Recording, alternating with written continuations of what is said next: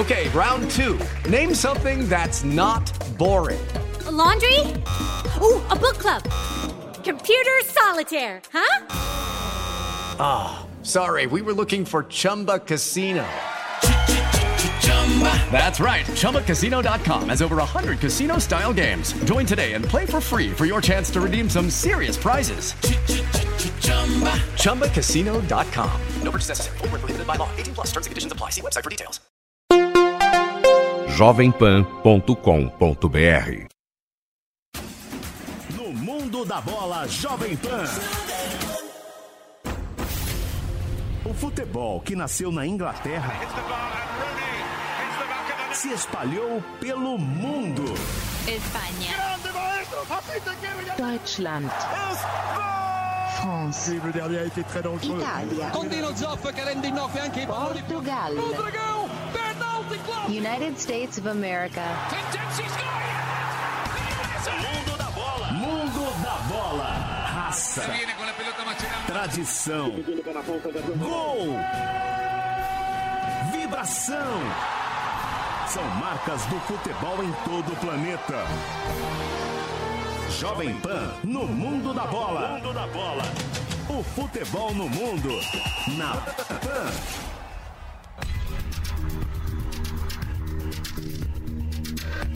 Muito boa tarde, meus amigos. Estamos iniciando mais uma edição do nosso Jovem Pan no Mundo da Bola. E nesse começo eu quero levantar um tema com vocês. Essa semana nós tivemos um jogo entre Paris Saint-Germain e Real Madrid que parou o mundo.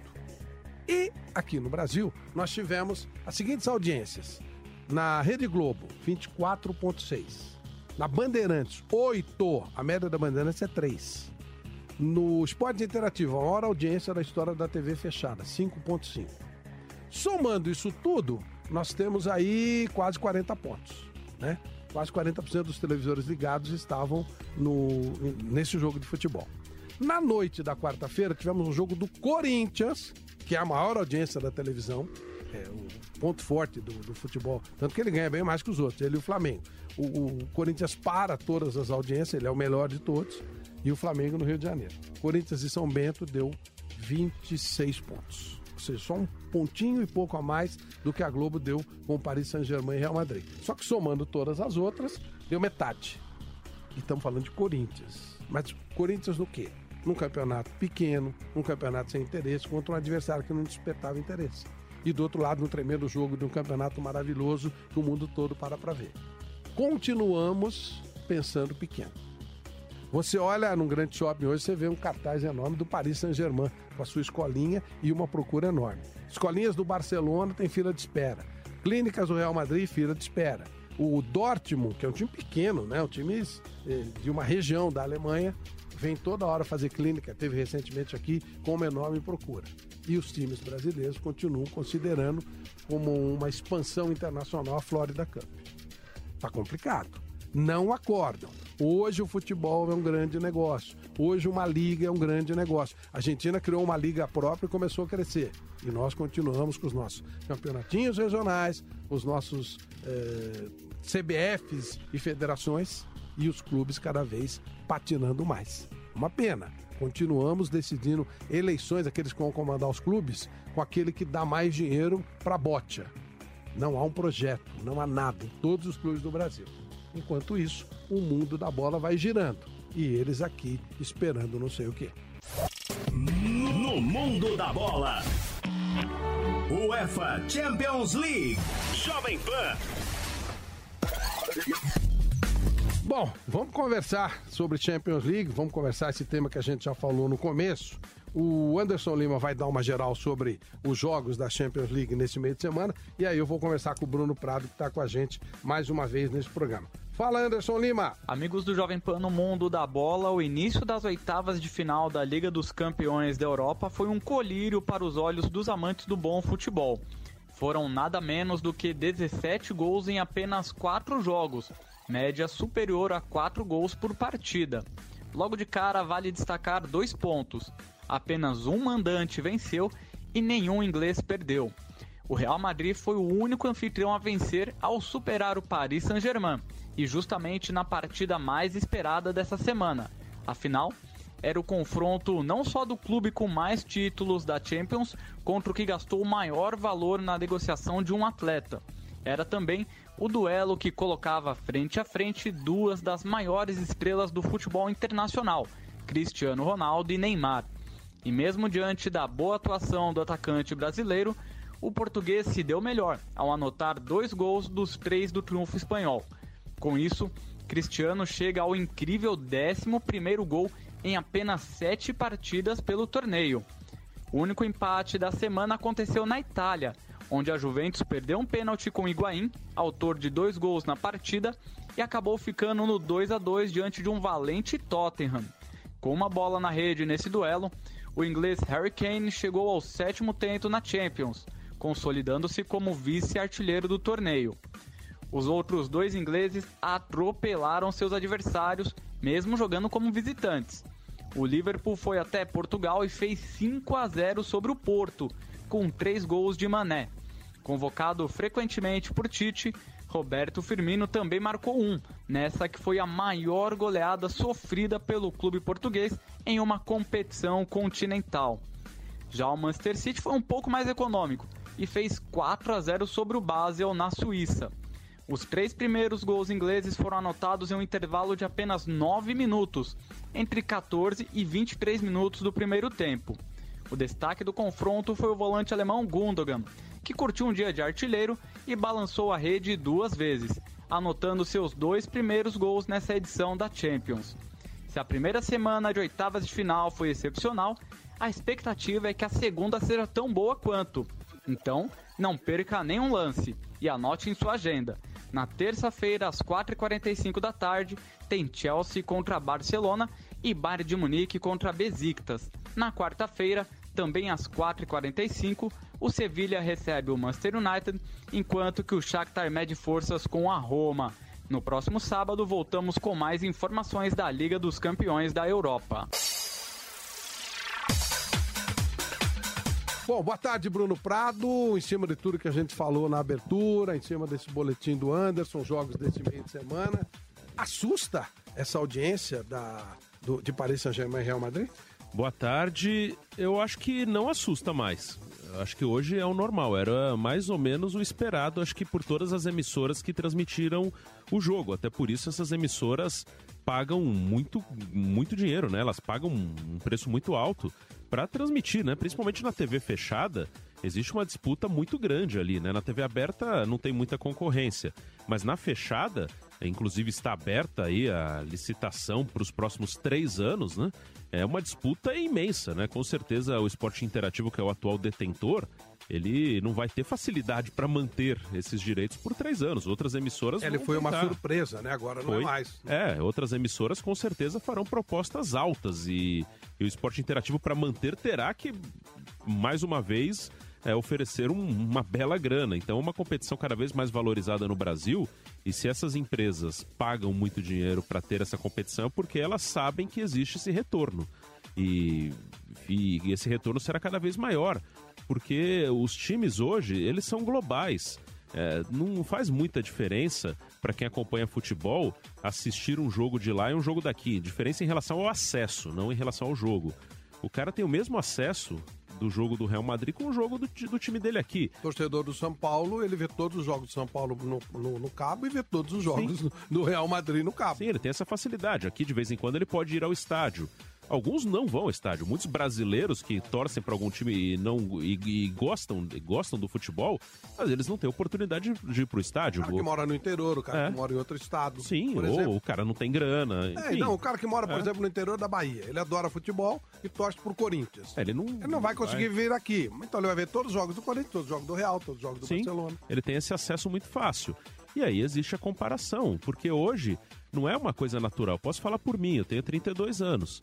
É, quando, quando eu comecei a acompanhar futebol, não tinha essa facilidade de acesso. Quando eu tinha 6, 7 anos, sei lá, por aí, comecei a me interessar. Não tinha essa, não tinha TV a cabo com essa facilidade, né? Então, depois, acho que quando eu tinha uns 11 anos que é, comecei a ter acesso à TV a cabo e também à internet. E uma coisa, claro, muito menor do que, o, do que hoje, com alcance muito menor. Mas isso Então, quer dizer que o menino de 20 anos, É. ele já nasceu com isso. Isso, já nasceu com isso. Já é a vida dele. Então, para ele, o, o campeonato espanhol é tão normal quanto o campeonato brasileiro. Sim, e, e para que eu começasse a acompanhar futebol hum, com a minha idade, eu obrigatoriamente começaria por aqui. Porque era o que eu tinha acesso na TV aberta, no rádio, eu tinha esse acesso. Os meus amigos também, os meus amigos na escola, pessoas com quem eu convivia também. Então, naturalmente, cada um torcia para um time, um torcia para São Paulo, outro pro Corinthians, outro pro Palmeiras, e a gente acompanhava o futebol daqui e alguma coisa de fora chegava é, como informação, alguma coisa mais relevante.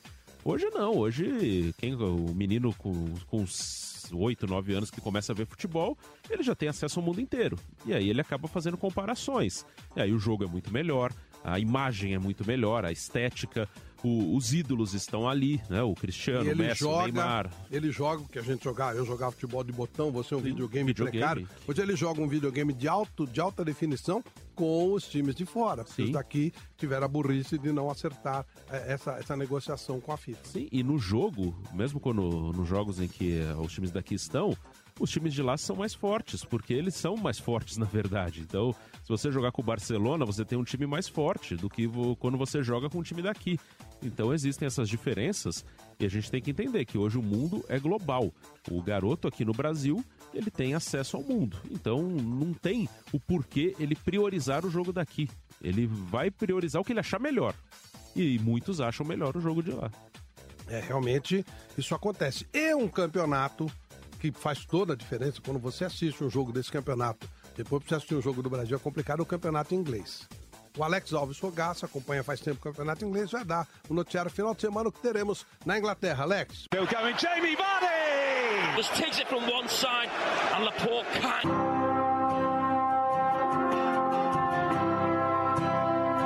Este gol de Jamie Vardy foi solitário e poderia passar batido depois do Leicester levar cinco gols do Manchester City. Só que o gol de Vardy não foi o gol qualquer, não. O atacante conseguiu um feito histórico.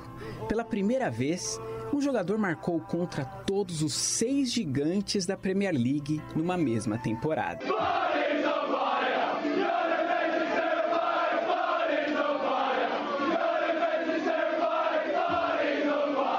O feito de carrasco dos grandes começou logo no primeiro jogo da temporada.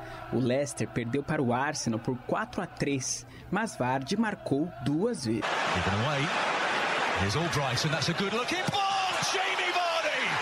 Contra o Chelsea, mais uma derrota, agora por 2 a 1. Só que Vardy deixou o dele de pênalti.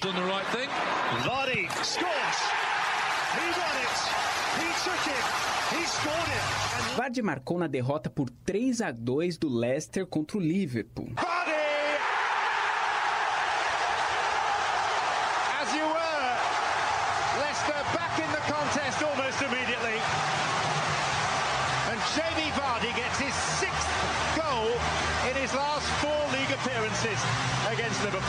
Na vitória do Leicester contra o Tottenham por 2 a 1,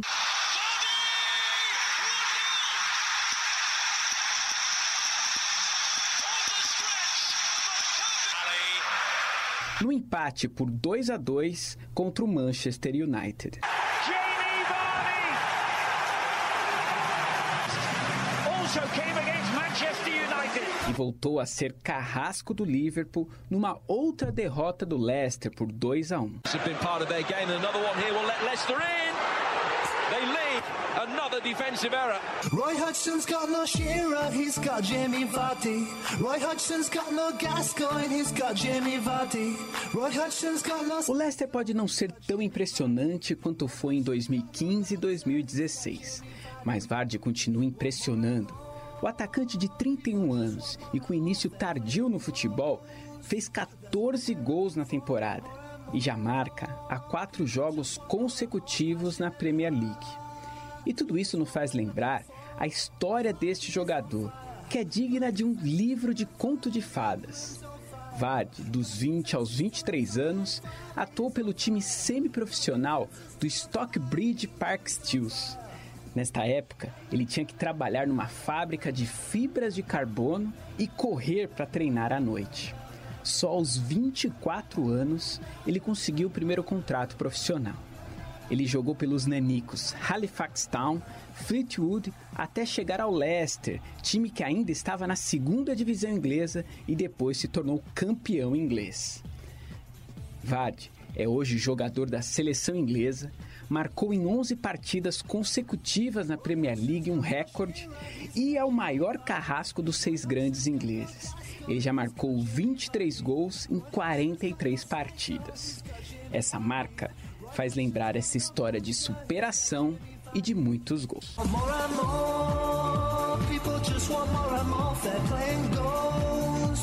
That's what we're looking for. Want more and more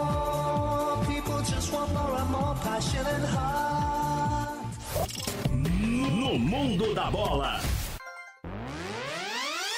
Futebol Jovem Pan.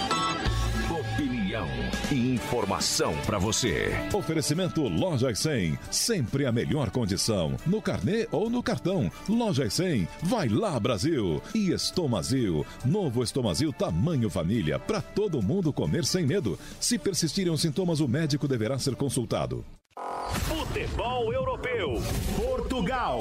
Bom, vamos falar do campeonato português. O Porto tomou uma porrada neste meio de semana do Liverpool em casa. Nossa Senhora, 5 a 0 Mas o tema agora é o campeonato português. Olá, meu caro Martins Araújo. Meu caro Flávio Prado e amigo do Jovem Pan no Mundo da Bola, o destaque vai agora para a Primeira Liga de Portugal. Uma liga que está sendo realizada, disputada com muita emoção. E a prova disso é que as três equipes consideradas grandes, o Porto, o Sporting e o Benfica, disputam esse campeonato lado a lado. Então, realmente é um campeonato emocionante e nós, é claro, já estamos aí em mais uma jornada, que é, portanto, a 23ª e muitas emoções ainda vão rolar nos relevados de Portugal. Lembrando até que um dos integrantes do campeonato, que é o Futebol do Porto, nesse último fim de semana, ele jogou pela Liga dos Campeões e foi realmente eh, goleado impiedosamente lá no Dragão pela equipe inglesa do Liverpool.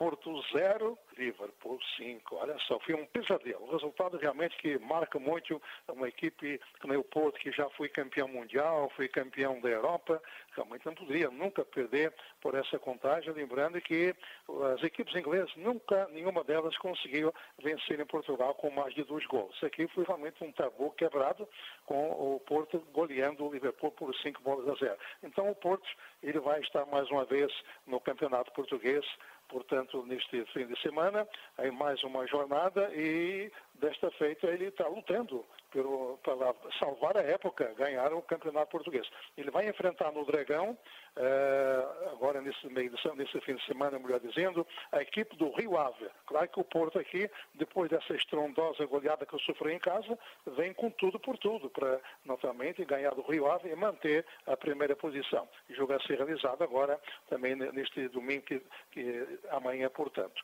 Depois nós teremos as outras equipes grandes, o Benfica recebendo uh, neste sábado a equipe do Boa Vista. É um jogo que, em outra hora, é sempre um, um jogo de grande validade. De qualquer maneira, o Boa Vista ainda continua se agigantando. Mesmo o jogo sendo na luz, o Benfica também não vai ter, assim, digamos, uma pera doce. Vai ter que lutar muito para ganhar da equipe do Boa Vista e se manter também nas primeiras colocações. Né? Aí teremos o nosso querido Sporting Clube de Portugal. O Sporting vai a Tondela, tem, assim, aparentemente, um adversário mais tranquilo, mas também não pode vacilar, que o Tondela também em casa, ele costuma ser gigantar, mesmo sendo uma equipe lá do fundo da tabela, poderá realmente arrancar pontos ao Esporte Clube de Portugal. Portanto, nós queremos lembrar, meu caro Flávio, de que o Porto, que um dia teve como treinadores e o Strick, o famoso Omão, o Dorival Knipel, teve Carlos Alberto Silva e teve também o Alto Glória, é uma equipe sempre em conta para a conquista do Campeonato de Portugal. Então, são os três, os três principais jogos desta primeira liga, repetimos, na 23ª jornada. Acrescentando, Flávio, de que o Porto lidera com 55 pontos, só que tem um jogo a menos. O Benfica é o segundo com 53, ao lado do Sporting também com 53 pontos. E lá embaixo, na cauda da tabela, conforme eu sempre digo, nós temos o Vitória de Setúbal com apenas 18 pontos ganhos e o penúltimo é o Moreirense de Moreira de Cônegos com 19 pontos.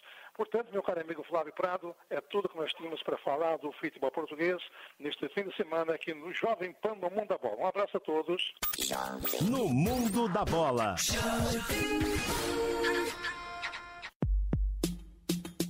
Bom, Bruno, e você conversou com um jogador, ex-jogador do São Paulo, que está no futebol português, né?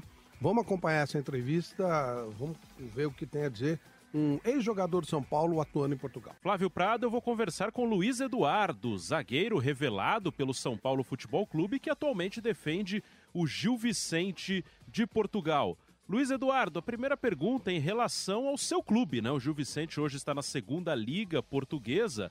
É um clube bem estruturado? É um clube que, em termos de visibilidade, oferece uma boa condição para você em Portugal, Luiz Eduardo? Sim, o Gil Vicente é um bom clube, uh, com boa estrutura de trabalho, com pessoas sérias trabalhando uh, no staff técnico, no, uh, na diretoria. É um clube com história no futebol português e que e, e que almeja estar na primeira, na primeira liga o quanto antes. Ah, em termos de, de vitrine, né? É um clube muito bom também. Já saíram jogadores é, importantes do futebol português daqui e, e todo jogador que chega no Gil Vicente tem essa intenção de, de almejar coisas melhores e maiores na, na carreira. Outra questão é sobre a sua opção, né? Você está jogando num time da segunda divisão portuguesa, como falamos.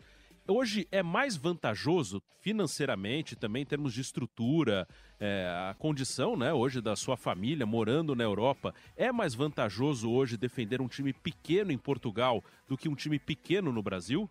Nesse ponto foi uma foi uma escolha minha mesmo, da minha família, junto com a minha família uh, essa opção de, de vir para a Europa assim que acabou meu contrato com São Paulo. Uh, o primeiro ponto foi, acho que a situação, a situação do que o Brasil se encontra agora, né, em termos políticos e, e financeiros aí que que foi um ponto muito forte na, na minha vinda para a Europa. Uh, e também pessoas ligadas ligadas ao, pessoal daqui de Portugal, próximas a mim também, que, que disseram que era uma boa vitrine, que, que era um trabalho a curto prazo, que poderia gerar frutos uh, para o meu futuro no futebol. E foi mais ou menos isso. Vim para a Europa, até pela, também pela segurança né, que nós temos aqui na Europa. A segurança em relação ao Brasil é totalmente diferente para a família, para os filhos e, uh, e para o dia a dia da, uh, do pessoal. E uma última questão, Luiz Eduardo, é sobre a sua passagem pelo São Paulo, né? No ano de 2011 até 2012, eu lembro que você teve uma sequência de jogos com o Paulo César Carpegiani como treinador, você atuou como zagueiro, também como lateral esquerdo e chegou a fazer boas partidas. Por que, que você acha que não teve uma continuidade no São Paulo depois deste período? Em 2011 tive é, a oportunidade de, de, atuar em algumas partidas no, pelo São Paulo, né? Uh, fiz boas partidas e, e, pude mostrar meu trabalho para a diretoria de São Paulo, para uh, os torcedores e, e, foi muito gratificante. Eu acho que é, no ponto de da, das oportunidades terem terem ficado um pouco, um pouco escassas. Foi, acho que no. Eu acho que foi o motivo, o motivo maior mesmo foi a, a, falta de títulos, né? O São Paulo, como é um clube grande, uh, almeja títulos, é, títulos é, todo ano. E isso, quando não vem, a pressão é muito grande e a cobrança também. E a troca de treinadores e contratação de, de, de jogadores, de, de zagueiros e laterais na, de, 2000, de 2012 para frente, né? Acho que acabou que acabou ofuscando a minha a minha passagem pelo pelo São pelo profissional de São Paulo. Acho que o maior motivo foi esse, mas uh, não guardo nenhuma mágoa do São Paulo. Obviamente, né, fico um pouco frustrado, né? Porque a gente poderia ter ter crescido ali dentro, né? E, e ter conseguido coisas, coisas melhores. Mas é, já passou, agora estou vendo um momento muito feliz aqui em Portugal, no Clube Gil Vicente, que é um clube que me acolheu e me deu a oportunidade de estar mostrando meu futebol também. Já fiz é, quase 100 jogos pelo clube e, e isso é importante para o jogador, para a carreira e, e para o futuro. Eu conversei com o Luiz Eduardo, zagueiro do Gil Vicente de Portugal, aqui para o Jovem Pan no Mundo da Bola. Quer acrescentar alguma coisa, Bruno? Então, eu achei, a última resposta dele bem interessante, né? Falando do São Paulo. Quando eu perguntei por que, que ele acha que não teve sequência no São Paulo, que ele teve um momento legal em 2011, depois ele perdeu espaço e acabou saindo. Aí ele fala, parece que ele está falando de hoje, né? Isso é de 2011 e 2012. Ele fala, ah, o time não tá ganhando título, não estava ganhando títulos, aí tem uma pressão muito grande, aí trocou muito de treinador, tinha espaço com um, depois com o outro, o outro já tinha outras preferências. Parece que ele está falando do São Paulo de 2018, né? Mas ele está falando de 2011 e 2012, não mudou muito. Futebol Europeu. França. Bom, vamos falar do futebol francês. O Paris Saint-Germain está com o título praticamente decidido, mas está com um pipinaço aí na Champions League. Olá, Rodrigo Cacaus. Olá, Flávio Prado. Olá, você também, nosso ouvinte do Jovem Pan no Mundo da Bola. Hora de falarmos do futebol francês. E como falar do futebol francês e não mencionar a derrota dolorosa que o Paris Saint-Germain sofreu nessa semana para o Real Madrid. O jogo tão esperado por Nasser Al-Khelaifi, dono do clube parisiense, e por Neymar, pelos torcedores do PSG, acabou em uma tragédia. Na verdade, podem muitos falarem que o resultado não é nada impossível de ser revertido, mas um 3 a 1 fora de casa deixou as coisas bem complicadas para o time de Paris. O Neymar, após a partida, disse que não é impossível, que viveu um momento como esse no ano passado, onde ele atuava pelo Barcelona contra o próprio Paris Saint-Germain, revertendo após perder de 4 a 0 por 6 a 1. Mas espera aí, todo mundo sabe que é uma coisa bem difícil e que o Real Madrid tem a maturidade que esse time do Paris Saint-Germain não teve no ano passado e também não teve dessa vez. Flávio, mas é bom mencionarmos que o Naemeri só fez bobagens durante a partida, viu? Fez alterações estranhas, tirando o centroavante Cavani pondo um lateral, se retrancou, chamou o Real Madrid para cima, a mesma coisa que ele fez contra o Barcelona um ano atrás. Então fica a questão: será que o Neymar está realmente pronto e preparado para ser o treinador do PSG? Afinal, uma coisa é ser treinador do Sevilha, onde ele ganhou alguns títulos, onde você é um time que é uma aposta. Outra coisa é ser treinador desse Paris Saint-Germain, que é realidade e entra com a obrigação de vencer. O fato é que complicou para o time de Paris no campeonato que mais lhe interessa. Agora falando do campeonato francês, o time vai tranquilo, com 65 pontos em primeiro lugar, o Mônaco tem 53 em segundo lugar, o Olympique de Marseille 52 e o Lyon com 48 fecha a tabela dos quatro primeiros lugares. Aí lá embaixo nós temos o Angers com 25 pontos em 18º lugar, 19 Troy 24 e o 20 Metz. Esses seriam os três rebaixados hoje. Vale lembrar que a rodada já começou ontem com Monaco Guiron, hoje Paris Saint-Germain Strasbourg, Amiens e Toulouse, Angers e Saint-Etienne, Caen e Rennes, Montpellier e Guingamp e Troy e Metz. E amanhã, domingo, dia 18, Nice e Nantes, Lille e Lyon e Olympique de Marseille e Bordeaux. Falando de Nice, Flávio e ouvinte da PAN, é bom também mencionarmos que o clube Nice acusa os torcedores do Guiron na última rodada de terem cometido atos racistas contra Balotelli. É incrível como ainda existem essas coisas aí no mundo inteiro, não só no Brasil, na Europa, no mundo inteiro. Segundo o Diário L'Equipe, inclusive o, os informantes de som do estádio do Guiron solicitavam que a torcida parasse de cometer atos racistas contra jogadores negros. Lamentável. Mas então é isso, Flávio. Esses são os destaques dessa semana do futebol francês. O Paris vai ser tentando se remontar após essa derrota absoluta na França, mas mostrou que no mundo, no futebol mundial, no futebol europeu, ainda precisa de algumas coisas. Eu sou Rodrigo Cacaus. Um grande abraço a você, Flávio, e a você, nosso querido ouvinte do Jovem Pan no Mundo da Bola. Bom, Bruno, Champions é uma coisa, campeonato é outra. Campeonato não tem, não tem pro, pra ninguém, né? No, no, no PSG. Pá, é um passeio, né? Tá muito fácil. O Mônaco ganhou no ano passado, mas foi um, uma coisa do de momento ali. Já foi desfeito aquele time do Mônaco e o Paris Saint-Germain se reforçou ainda mais.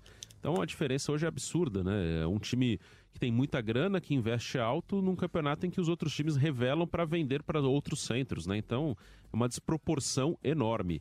Eu até, se eu fosse do Paris Saint-Germain, eu até pensaria em ajudar os outros. Tentar reforçar Tipo os o Bayern outros. Munique, assim, fez com o Sim. Dortmund. E aí não é uma questão de ser bonzinho, de ser legal. Eu acho que a Liga Francesa, em alguns momentos, pensando no- nos duelos europeus, ela atrapalha o Paris Saint-Germain. Porque ele não tem uma referência de um, um tipo de jogo que ele tem que encarar numa competição como a Champions League. Ele não tem, para um jogo com o Real Madrid, ele não tem uma referência na Liga Francesa, nem próxima disso. É, é muito fácil, ele passa muito fácil pelos outros adversários. Então acho que até para o Paris Saint-Germain seria bom que ele tivesse adversários um pouco mais competitivos, pensando num objetivo maior de conquistar uma Champions League, de chegar numa final, de chegar longe numa Champions League, seria bom para ele de vez em quando no seu campeonato local ter algum tipo de desafio, que ele não tem desafio nenhum, é Só zero. Se, se Barcelona se separar da, da, da Espanha, ele pode disputar o campeonato francês. Seria ótimo o PSG. Ele não ia ganhar todo ano, mas ele ia ter competição. Ele não tem competição. Ele, É ele não tem desafio nenhum. Bom, vamos aqui para América do Sul.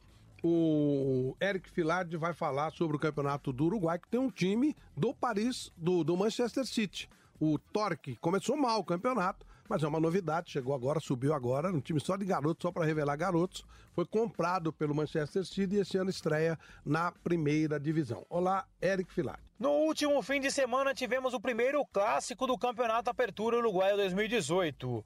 O Danúbio recebeu o atual campeão da Apertura, o Defensor Sporting, e venceu por 2 a 1, conquistando sua primeira vitória no torneio e aplicando a primeira derrota do rival.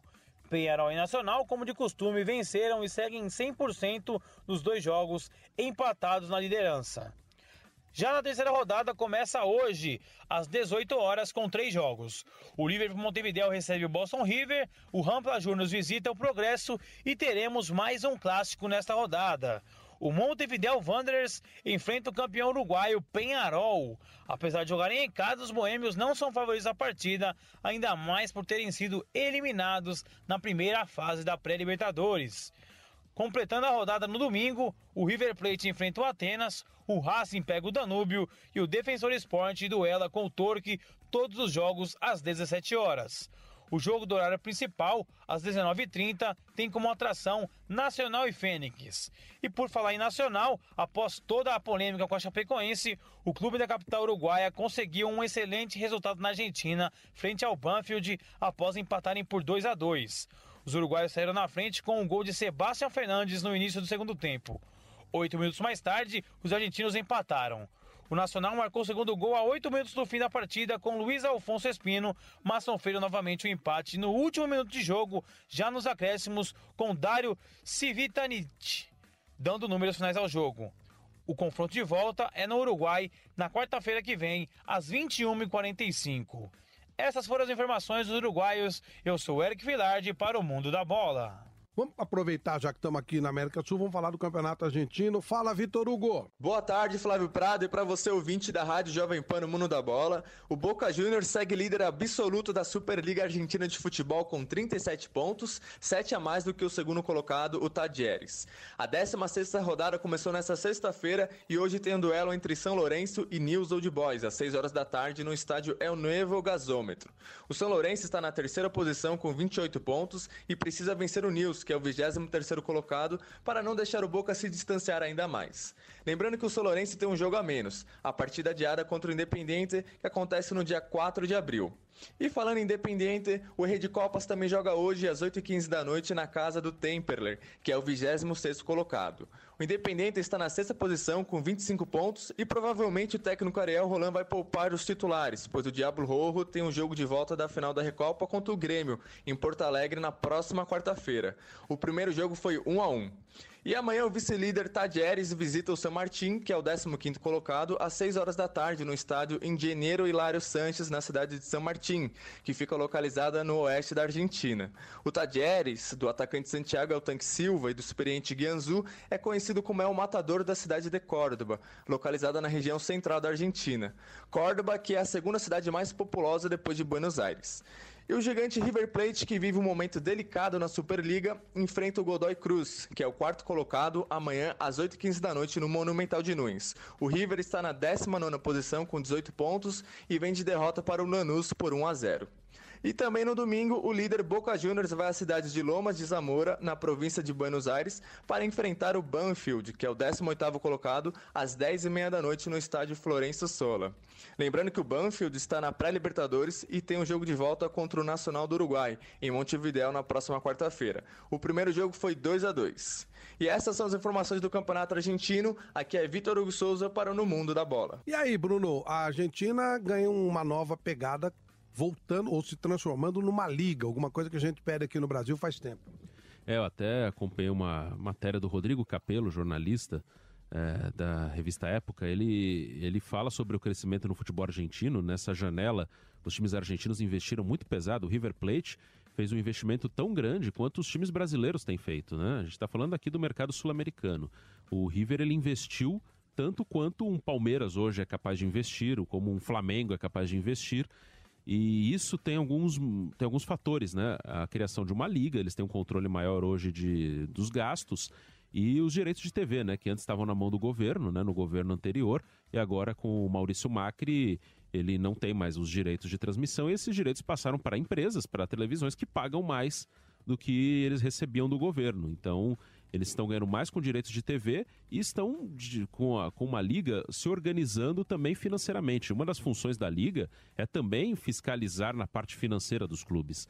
É, na Espanha, que eu conheci a liga com mais detalhes, a, a, liga, o fair play financeiro da, do Campeonato Espanhol é feito pela Liga Espanhola. A La Liga que determina os critérios de gastos, eh, o quanto você pode gastar, o quanto não pode, né? Dentro do fair play financeiro que eles criaram. Então, isso é importante. Acho que o futebol argentino ele deve crescer muito. Em receita já deu para ver que os times cresceram. Eles têm um poder de investimento maior do que tinham há alguns anos. No mundo da bola.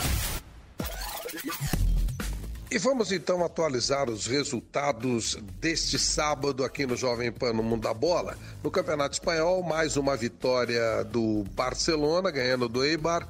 2 a 0 o Neymar não marcou, mas foi um jogo muito tranquilo para o time do Barcelona, que resolveu colocar em campo todos os seus principais jogadores, apesar de ter um jogo importantíssimo da Champions League na próxima terça-feira contra o Chelsea.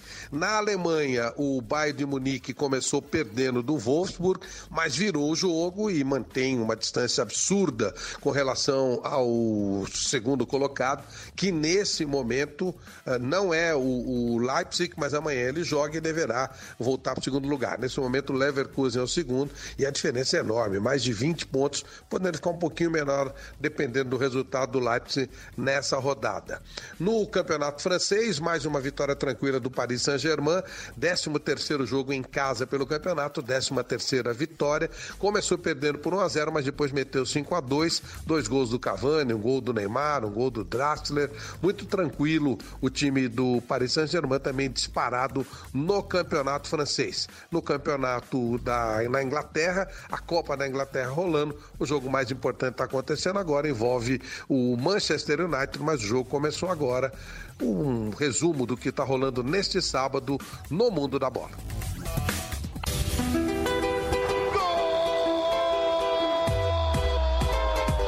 México. Falar do futebol mexicano. Olá, Márcio Reis. Boa tarde, Flávio, amigos do Jovem Pan, no mundo da bola. O clausura mexicano chega hoje à oitava rodada e temos um líder isolado na ponta da tabela. Isso não acontecia desde a terceira rodada. Hoje temos um jogo único que será entre Morelia e Lobos de Labuab, que é o vice-lanterna, e amanhã todos os outros jogos. Cruz Azul e Puebla, Tigres e Atlas. Jogo bem interessante. O Tigres está a um pontinho de entrar no grupo que vai para os playoffs. Já o Atlas precisa deixar a lanterna do campeonato. Leão Querétaro, Querétaro que vem se recuperando no campeonato. Tijuana e Pumas. Pumas que deixou a liderança escapar na última rodada após derrota para o Veracruz em casa. Necaste Monterrey, Chivas Guadalajara e Pachuca, Toluca e Santos Laguna, Vera Cruz e América. América que assumiu a liderança isolada da competição e é o único invicto do torneio, sendo que há quatro, são quatro vitórias e três empates. Vamos só atualizar a tabela. O América é o líder com 15, Santos Laguna vem em segundo com 14 pontos, mesma pontuação do terceiro Pumas. Monterrey é o quarto com 12, Puebla é o quinto com 12, Pachuca vem em sexto com 10, Morelia em sétimo com 10 e Leão fechando os oito primeiros também com 10 pontos. Essas foram as informações do Clausura, meu caro Flávio.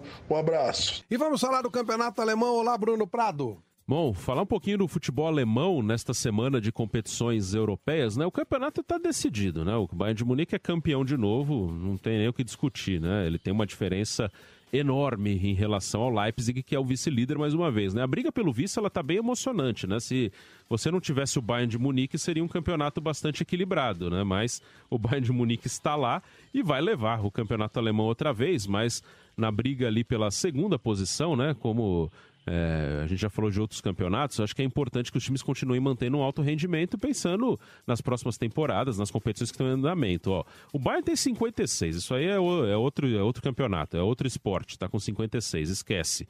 Aí vem Leipzig 38, né? A diferença é de 18 pontos para o líder, né? Aí no campeonato normal, o, o, Leipzig tem 38, o Dortmund tem 37, o Frankfurt tem 36, o Leverkusen 35 e o Schalke 34 seja, do segundo para o sexto são quatro pontos.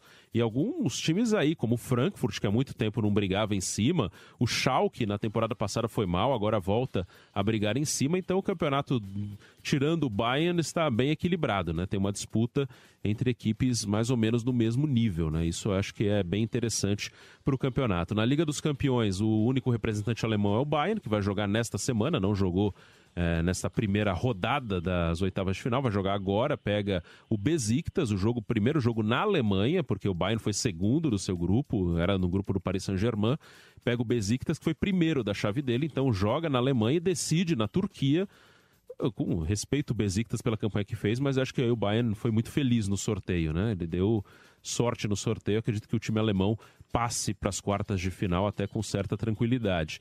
E pela Liga Europa, destaque para os duelos Alemanha e Itália, né? Borussia Dortmund e Atalanta, Leipzig e Napoli.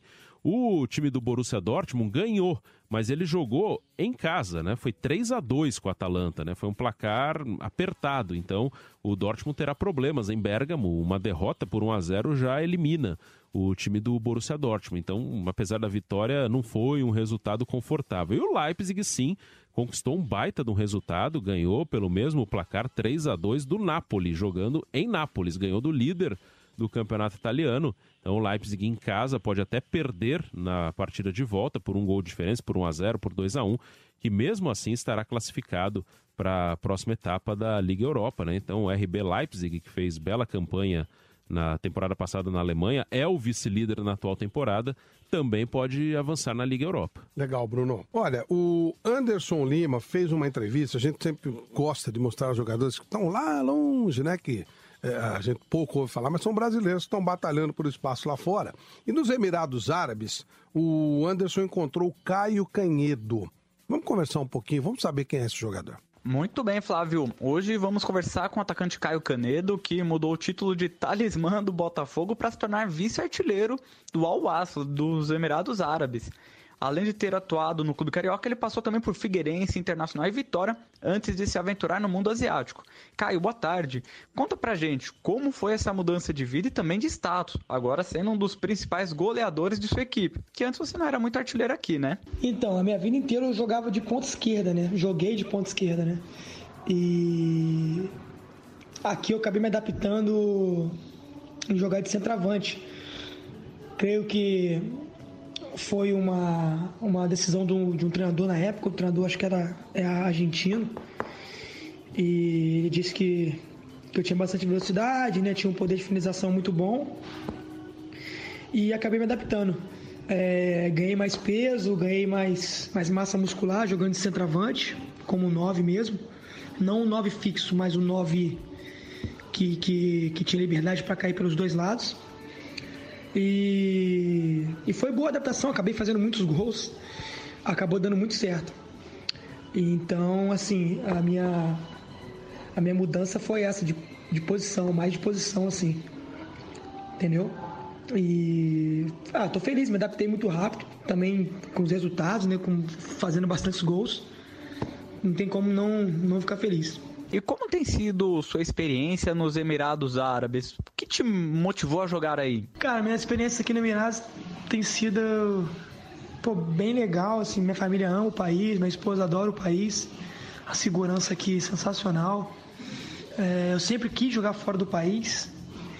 Pra ser sincero com você, hoje é, o poder financeiro que esses clubes, que esses países têm é gigantesco, né? Eu tenho muita responsabilidade dentro da minha família e com certeza também é, eu queria eu queria um desafio novo, né? Jogar fora do país e e eu não vou mentir, né? não vou ser hipócrita, né?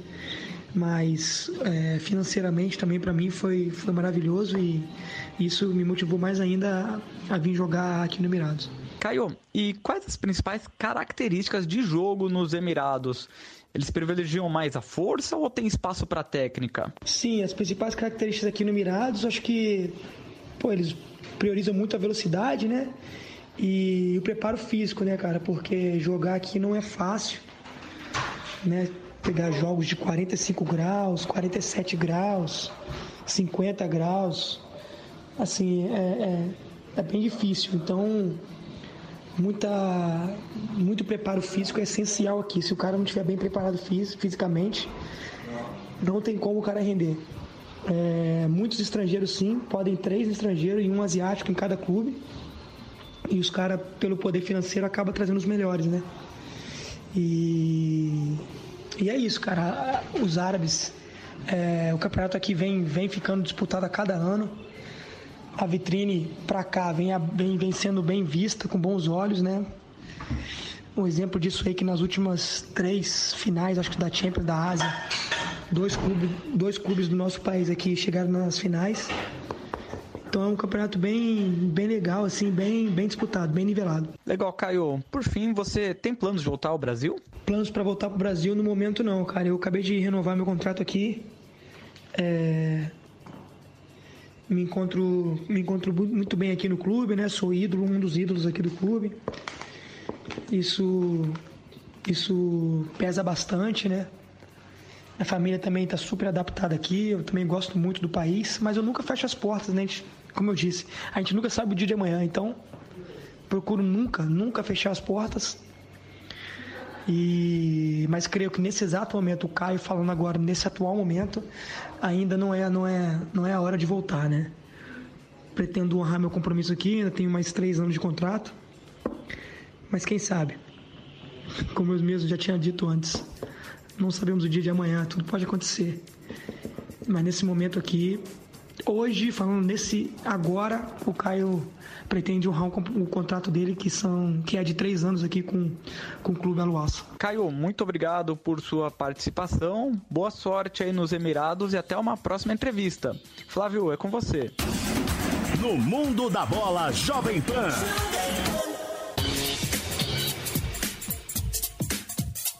Estamos com o nosso Jovem Pan no Mundo da Bola e vamos agora falar sobre seleções. As seleções vão se preparando, Copa do Mundo no meio do ano, seleção brasileira é uma seleção forte. O Brasil, passando da primeira fase, vai cruzar com um grupo que tem, dentre outras seleções, a seleção da Suécia, que é uma seleção tradicional, né? O Brasil jogou várias vezes com ela.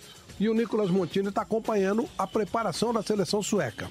E aí, Nicolas? Boa tarde, Flávio Prado e amigos ligados no Jovem Pan no Mundo da Bola. A Federação da Suécia, juntamente com a Federação da Dinamarca, Flávio, confirmaram que as suas seleções vão se enfrentar em um amistoso em Estocolmo, capital sueca, no dia 2, no dia 2 de junho, para mais uma partida de preparação para a Copa do Mundo da FIFA na Rússia, que começa em quatro meses. As federações confirmaram que a partida vai acontecer na Friends Arena, Flávio e será o segundo jogo das duas equipes antes de viajar para a Rússia para aí sim a disputa do torneio mais importante de futebol no mundo. Sempre bom lembrar você, Flávio, nossos ouvintes, que a Suécia está no grupo F, com Alemanha, México e Coreia do Sul, e os suecos foram responsáveis pela eliminação da tetracampeã Itália na última fase da repescagem para a Copa do Mundo e por isso que os italianos não se classificaram, já que foram derrotados na Suécia por 1 a 0 e jogando na Itália os italianos não conseguiram passar pela retranca sueca. Então a Suécia vem com uma grande expectativa para ver como que vai se comportar é, o time nesse torneio. Valeu, Flávio. Um grande abraço para você e para os nossos ouvintes. Até mais. Outra seleção muito forte, que não cruzará com o Brasil no primeiro momento, mas pode cruzar lá na frente, é a seleção da Bélgica. E aí, Anderson Lima, como é que tá a seleção da Bélgica? Amigos do Jovem Pan no Mundo da Bola, os craques da seleção da Bélgica estão voando em campo. Uma das maiores estrelas belgas, Eden Hazard, meio-campista do Chelsea, vive uma excelente fase. Somente em 2018 já são 7 gols e uma assistência, sendo 6 gols nos últimos 6 jogos pela equipe de Londres. E se o tema é fase boa, não podemos deixar de citar De Bruyne. Motorzinho do Manchester City, o meio-campista belga soma 7 assistências e um gol apenas este ano. Nos dois últimos jogos do City, um pela Champions e outra pela Liga Inglesa, De Bruyne deu 4 passes para gol. Outro selecionável da Bélgica que tem agradado os torcedores ultimamente é o centroavante Lukaku. Antes muito criticado no Manchester United, agora vive lua de mel com a torcida. Isso graças aos quatro gols e duas assistências que ele fez nos sete jogos disputados por ele esse ano. A virada de ano também fez bem ao atacante Mertens, do Napoli. O belga, que passou dezembro inteirinho sem marcar gols no futebol italiano, tirou atraso em janeiro e fevereiro, com seis gols em seis partidas, sendo cinco tentos somente nos últimos quatro jogos. Mas não tem belga mais feliz do que Batshuayi, a saída dele do Chelsea, onde era reserva e pouco utilizado, parece ter feito muito bem ao centroavante, que chegou ao Borussia Dortmund sob desconfiança, mas já marcou três gols e deu uma assistência em apenas duas partidas pelo campeonato alemão. Enfim, essas foram as novidades dos jogadores da seleção da Bélgica. Na próxima semana, voltamos com mais atualizações. E aí, Bruno, eu tenho falado muito da Bélgica. Eu acho essa seleção muito forte. Toda hora você vê jogador belga aparecendo. Até onde ela pode ir? Eu acho que ela pode fazer uma belíssima Copa.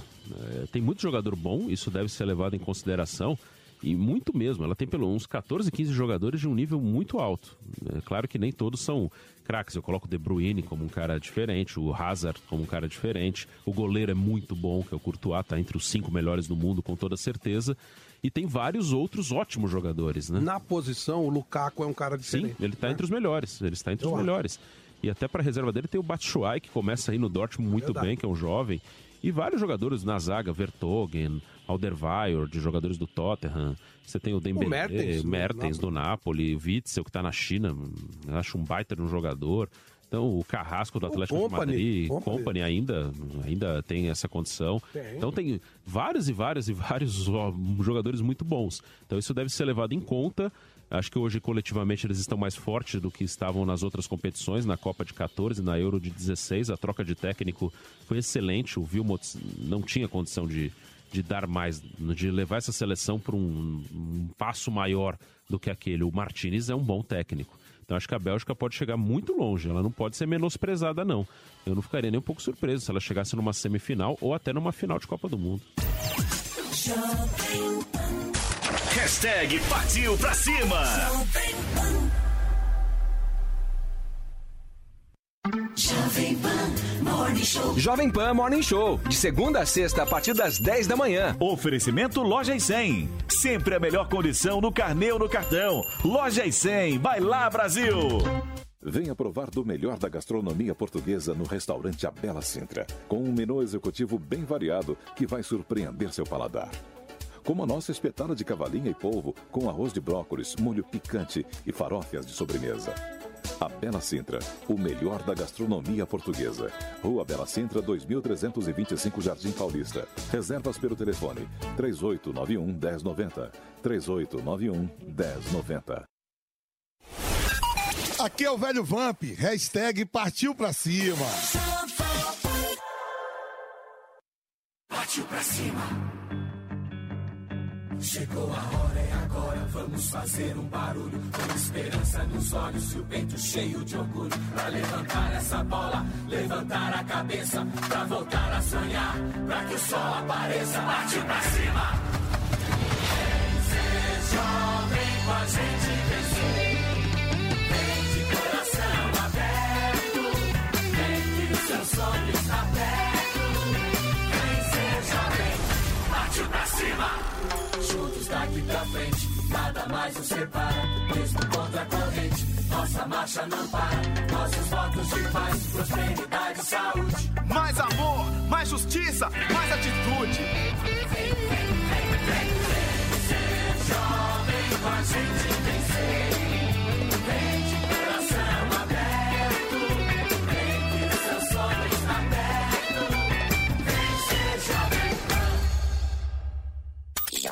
No mundo da bola.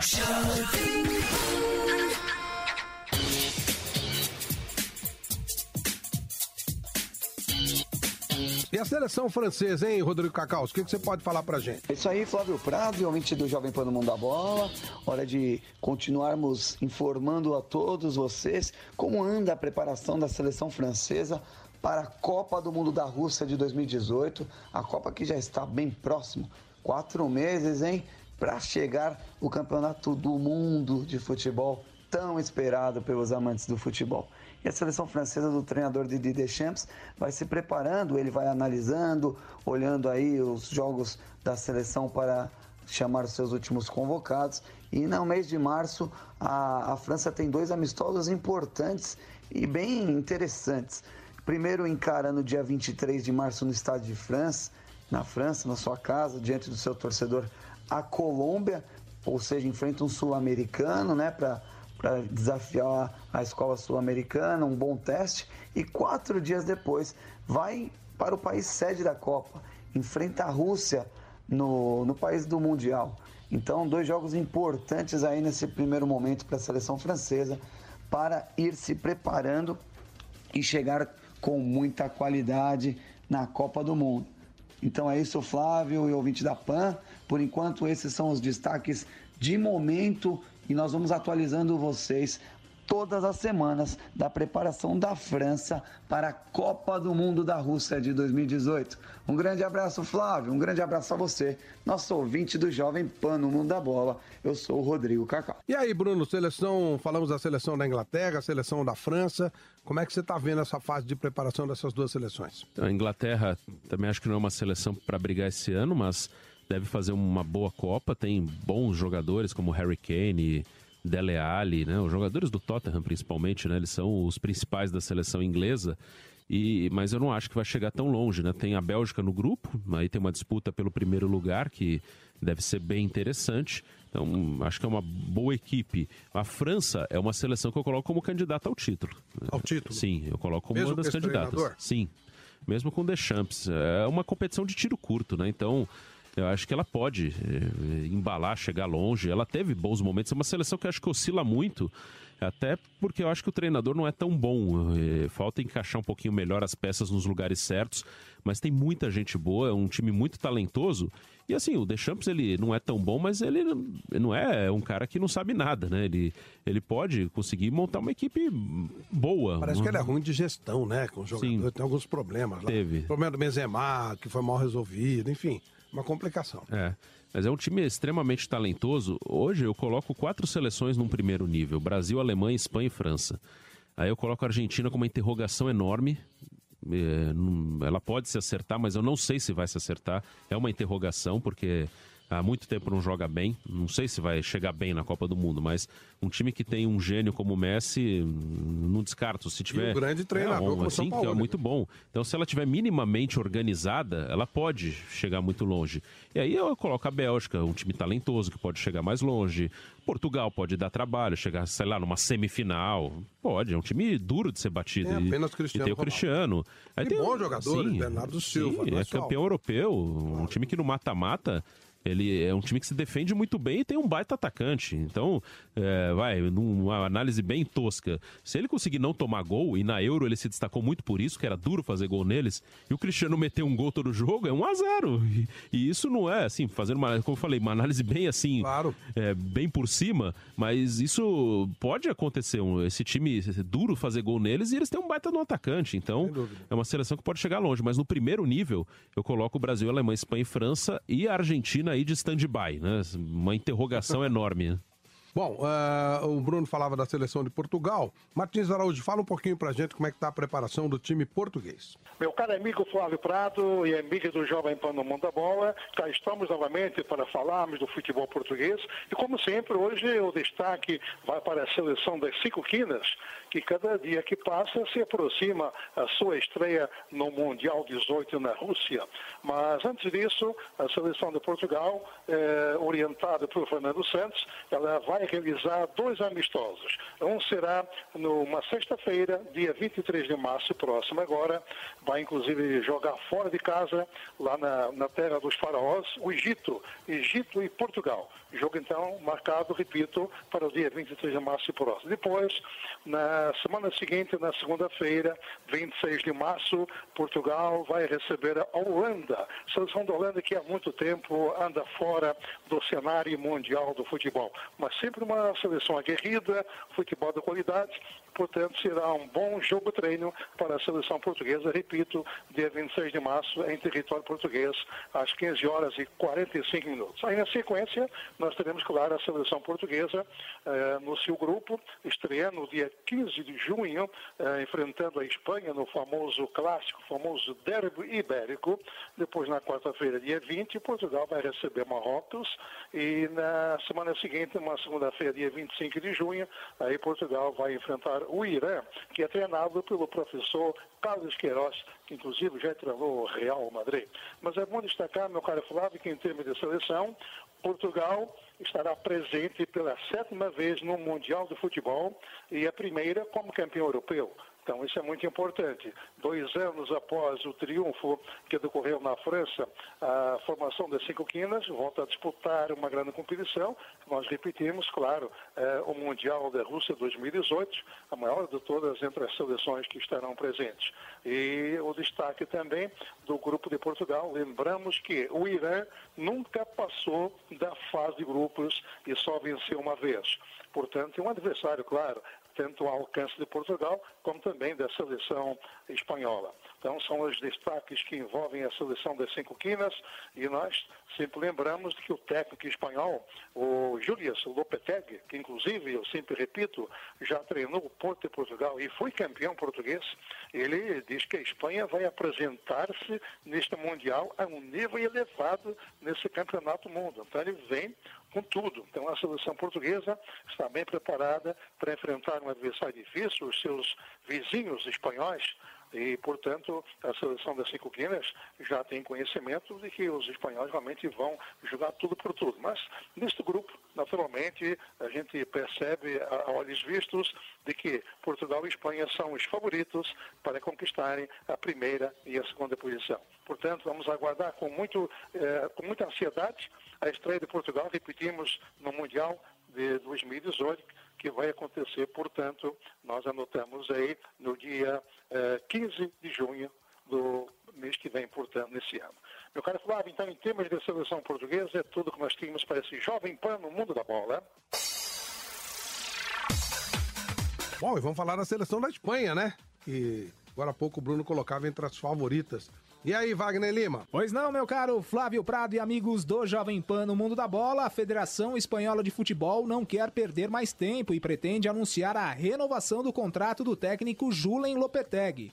A intenção é prolongar o atual vínculo por mais duas temporadas, ou seja, até o fim da Eurocopa de 2020, que também terá a cidade de Bilbao como uma das 12 sedes espalhadas por toda a Europa. Julen Lopetegui chegou à seleção da Espanha depois da Euro de 2016 e os resultados são favoráveis ao treinador. Além de se classificar para a Copa do Mundo diretamente, sem precisar da repescagem, ele ainda não sabe o que é perder desde que chegou à Fúria. Foram 16 jogos com 12 vitórias e 4 empates, recuperando a confiança que foi perdida na Copa do Mundo do Brasil em 2014 e também na Eurocopa passada na França. Lopetegui já projetou o plano de preparação para a Copa do Mundo, que passa por dois amistosos contra a Alemanha e a Argentina no mês que vem e outros dois antes do início da competição na Rússia. De seleção espanhola, por hoje é só, meu caro Flávio Prado. Voltando aqui à, nossa região, vamos falar da seleção do Uruguai, que é uma seleção envelhecida, mas sempre uma seleção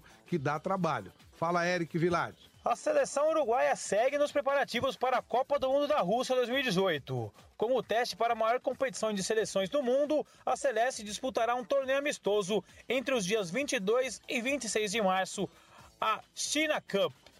Além da seleção local e dos uruguaios, foram convidados País de Gales e República Tcheca.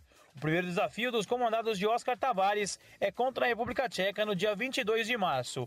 O segundo e último compromisso será no dia 26, na final ou na disputa de terceiro lugar.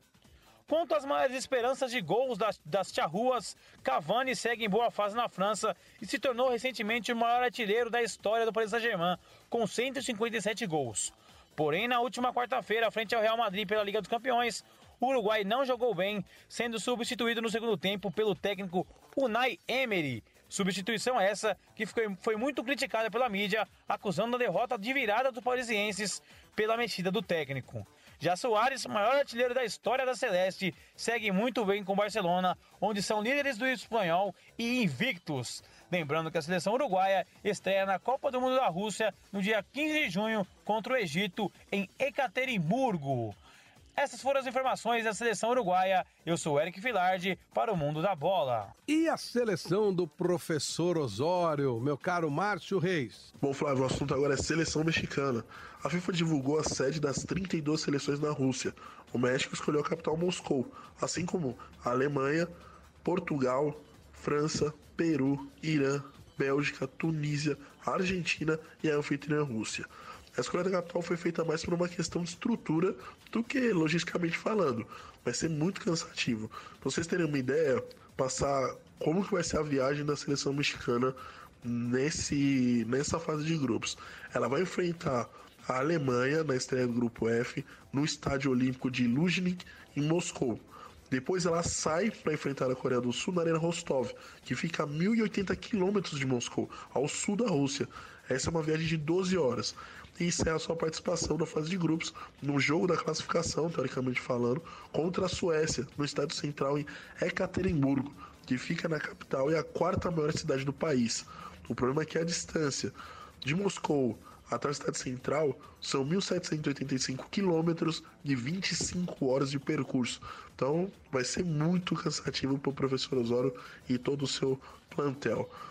Ela, a seleção mexicana ela vai voltar a campo no dia 23 de março contra a Islândia. O local da partida ainda não foi divulgado, assim como também não foi divulgado o local da partida contra a Croácia, dia 27 de março, quatro dias após o confronto contra a Islândia. Bom, eu sou Márcio Reis e sábado que vem eu volto trazendo mais informações do México na Copa do Mundo da Rússia. Um abraço. Nicolas Montini, a seleção da Coreia, tá na linha direta do Brasil. E aí? Boa tarde, Flávio Prado e amigos ligados no Jovem Pan no Mundo da Bola. O treinador da seleção da Coreia do Sul, Shin Tae-yong, divulgou seus planos para deixar o time o mais preparado possível para a Copa do Mundo na Rússia. E para come começar, Flávio, a equipe passou por uma sessão de treinamento de duas semanas no Oriente Médio no mês passado. O treinador também está considerando uma sessão de treinamento na Europa em março. Shin quer que o time jogue uma partida amistosa contra uma equipe europeia forte para se preparar para o terceiro jogo do grupo contra a Alemanha. E esse duelo será contra a Polônia, que conta com um dos melhores atacantes do mundo, Robert Lewandowski, do Bayern de Munique. Esse encontro será no dia 27 de março. O treinador planeja convocar para esse jogo os melhores jogadores sul-coreanos, incluindo aqueles que jogam nas ligas europeias. Espera-se que o treinador divulgue sua lista final de jogadores para a Copa em maio. A equipe da Coreia do Sul ficará hospedada em São Petersburgo, a segunda maior cidade da Rússia, por cerca de duas semanas antes do início da Copa do Mundo, em 14 de junho. É isso aí, Flávio Prado e amigos. Até semana que vem. Um grande abraço. Bruno, e a seleção da Alemanha? Bom, a Alemanha, uma grande potência, né? Eu coloquei aí como uma favorita ao título e acho que é mesmo. E nessa semana, até nos jogos das competições europeias, né? A gente viu o Timo Werner fazendo gol pelo Leipzig na Liga Europa, na vitória contra o Napoli em Nápoles, né? Que é uma belíssima vitória do Leipzig. E esse, eu acredito muito no Timo Werner como o camisa 9 da Alemanha na Copa do Mundo.